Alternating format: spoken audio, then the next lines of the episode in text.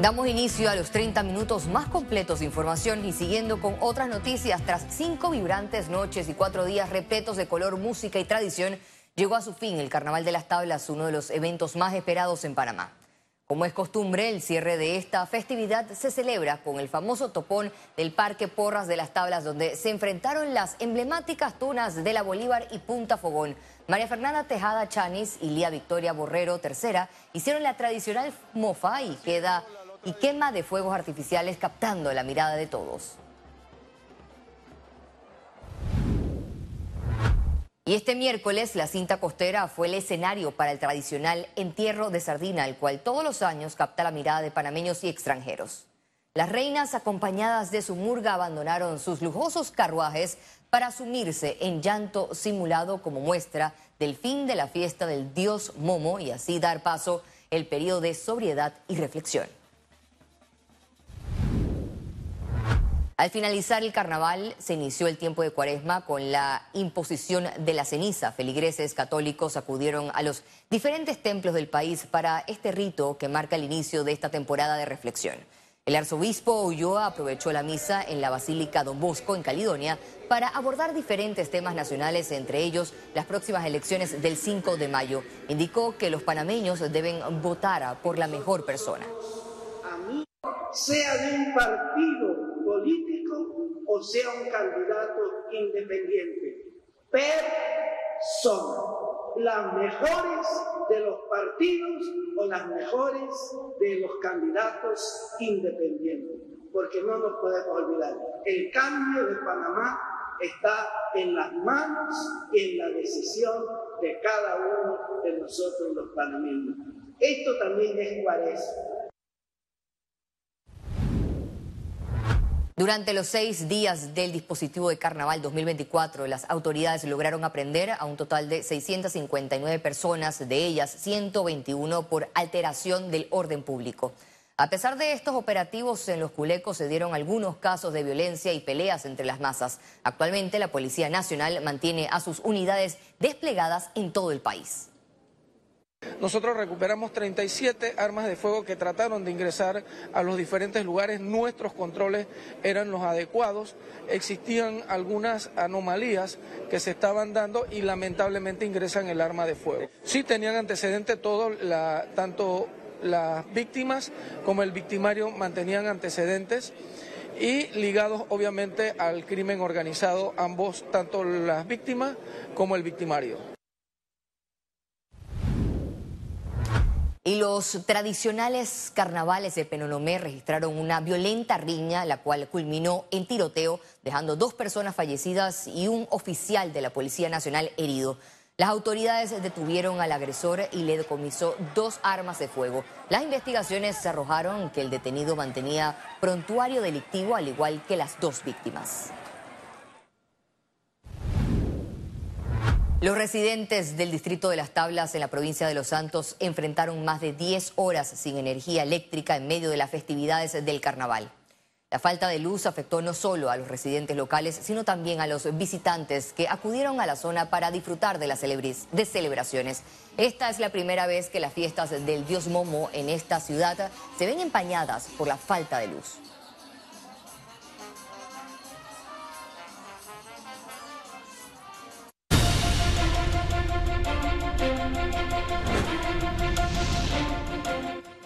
Los candidatos presidenciales aprovecharon estos dos días de carnavales para recorrer diferentes puntos del interior del país en busca de votos para las elecciones del 5 de mayo. Más detalles en la siguiente nota.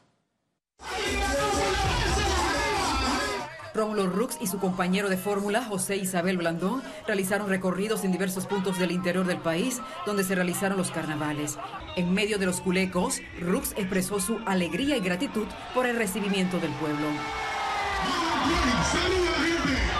Por su parte, el candidato presidencial por la libre postulación, Melitón Arrocha, tuvo una agenda repleta de actividades en carnaval para conectar con los panameños en la campaña electoral. Recorrió en caravana varios pueblos del interior del país.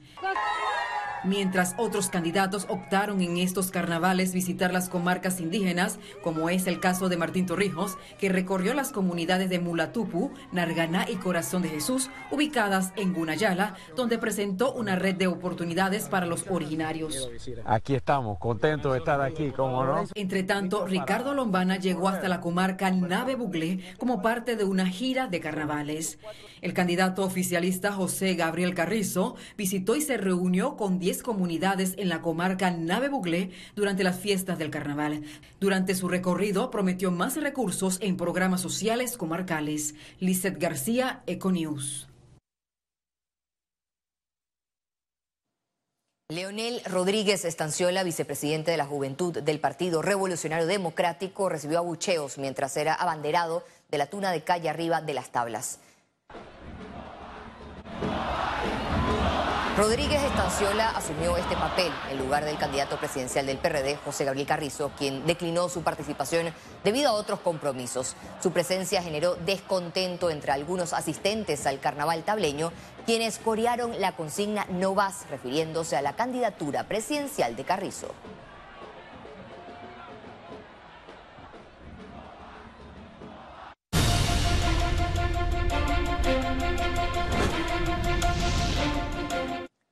Exmandatario Ricardo Martinelli cumplió este miércoles ocho días de estar asilado en la Embajada de Nicaragua en medio de una candidatura presidencial que sigue en entre dicho. Familiares, amigos y allegados de Martinelli asistieron desde tempranas horas a la sede diplomática.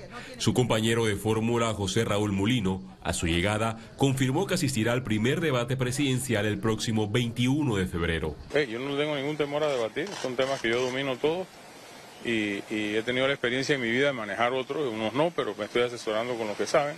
Así que el 21 ahí estaré, sin, sin duda alguna. Con una sentencia ejecutoriada de 10 años y 8 meses de prisión y una multa de 19.2 millones de dólares por lavado, Martinelli insistirá en agotar las dos instancias del Tribunal Electoral para que se defina su futuro político. Mira, el tema judicial, eh, como te dije, hay un proceso, eh, todavía, pese a que algunos abogados que parecieran de carretera, como yo dicen que esto ya está eh, no, no, todavía hay un proceso que tiene que seguir y hay recursos que nosotros vamos a presentar. Sin tener un salvoconducto, por el momento no podrá salir de la embajada porque de inmediato quedaría arrestado por las unidades policiales que permanecen en la zona. Este asilo político en solo una semana provocó tensiones diplomáticas entre Panamá y Nicaragua. Félix Antonio Chávez, Econius. Juristas reiteran que el escenario para el expresidente Ricardo Martinelli es claro y no existen estrategias y argumentos que le den un revés al caso New Business. Ya no hay recurso alguno contra ella y la condena está debidamente válida. Ahora la Corte remitió el caso al juzgado liquidador, que fue el que le dio la condena, y de ahí entonces el juzgado debe remitir copias a la Policía Nacional y a la, Policía Nacional debe remitir copias de la orden de, eh, de la sentencia y la orden de captura. Una embarcación con 25 migrantes a bordo naufragó en la región de Puerto Valdía. Cuatro personas perdieron la vida el Servicio Nacional de Fronteras informó que desplegó un operativo para recuperar los cuerpos de migrantes que fallecieron por inmersión en el área de Carreto. La embarcación en la que se desplazaban naufragó producto del mal tiempo. Economía. Panamá debe trabajar en recuperar confianza de inversionistas y pagar deuda a proveedores para aumentar la generación de empleo en el país, apuntan expertos. La situación de empleo en Panamá sigue siendo un reto por mejorar. Desde ya, expertos en la materia emiten recomendaciones para que los candidatos presidenciales las tengan en cuenta y lo apliquen al llegar a la presidencia y así garantizar un incremento en la generación de empleos en el país. Eh, creo que es importante recuperar confianza, uno, número uno. Segundo, eh, poder contrarrestar el impacto eh, laboral que va a tener el cierre de la mina. tres, pagarle a los proveedores. La Dirección Nacional de Empleo del Ministerio de Trabajo apuesta por los sectores logístico, marítimo, Marítimo y Turismo. Espera que el próximo gobierno le dé continuidad. Panamá debería convertirse en un punto de referencia de las actividades marítimas y portuarias y por ende de formación de estas, de estas actividades. En otras áreas, como por ejemplo el turismo, que esta sí la vemos con mayor impacto en todo el país, deberíamos contar con centros especializados de enseñanza del turismo en cada provincia del país, para que a un nivel técnico, técnico superior, y en algunos casos universitarios se pueda estudiar turismo focalizado, porque necesitamos que las personas se queden en sus provincias. La industria tecnológica también requiere de mano de obra capacitada una actividad que va tomando mucha fuerza en el país es la parte tecnológica, eh, la parte de, los desarrollos software, los servicios, eh, todo lo que está relacionado a la ciberseguridad. Tenemos que buscar rescatar esa confianza para que haya inversión en, el turismo, que haya inversión en la logística y poder así eh, eh, generar empleos de calidad. Y esa generación de empleos de calidad consiste en contratos indefinidos y con salarios competitivos, un tema que abordó Concerta.com en su estudio Balance 2023 y Expectativas 2024. El 61% de las personas trabajadoras en Panamá expresó estar inconforme con su trabajo. Muchos no han logrado el ascenso o ganar el salario que estaban estimando, no han logrado obtener los bonos que estaban esperando según su posición y esto hace que aunado a la situación económica muchos también muestran preocupación porque sus salarios pierdan valor frente a la inflación. Panamá registró 7.4% de desempleo en agosto de 2023, es decir, 155.625 personas sin trabajo. Ciara Morris, Econews. Nos trasladamos hacia la provincia de Colón, donde inspectores del Servicio Nacional de Migración atendieron a más de 6.000 pasajeros quienes llegaron a Panamá el domingo carnaval.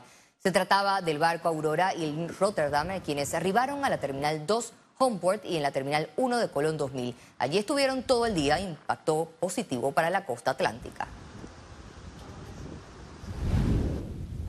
Los corredores administrativos actualmente por la empresa nacional de autopistas mantienen deudas o compromisos financieros con los tenedores de bonos por la suma de más de 641 millones de dólares. Se conoció que cuando cada una de las deudas de estas carreteras, producto de la emisión de los bonos, hayan sido canceladas en su totalidad, la empresa ENA se convertiría en el beneficiario primario de las acciones de las concesionarias. Y al regreso, internacionales.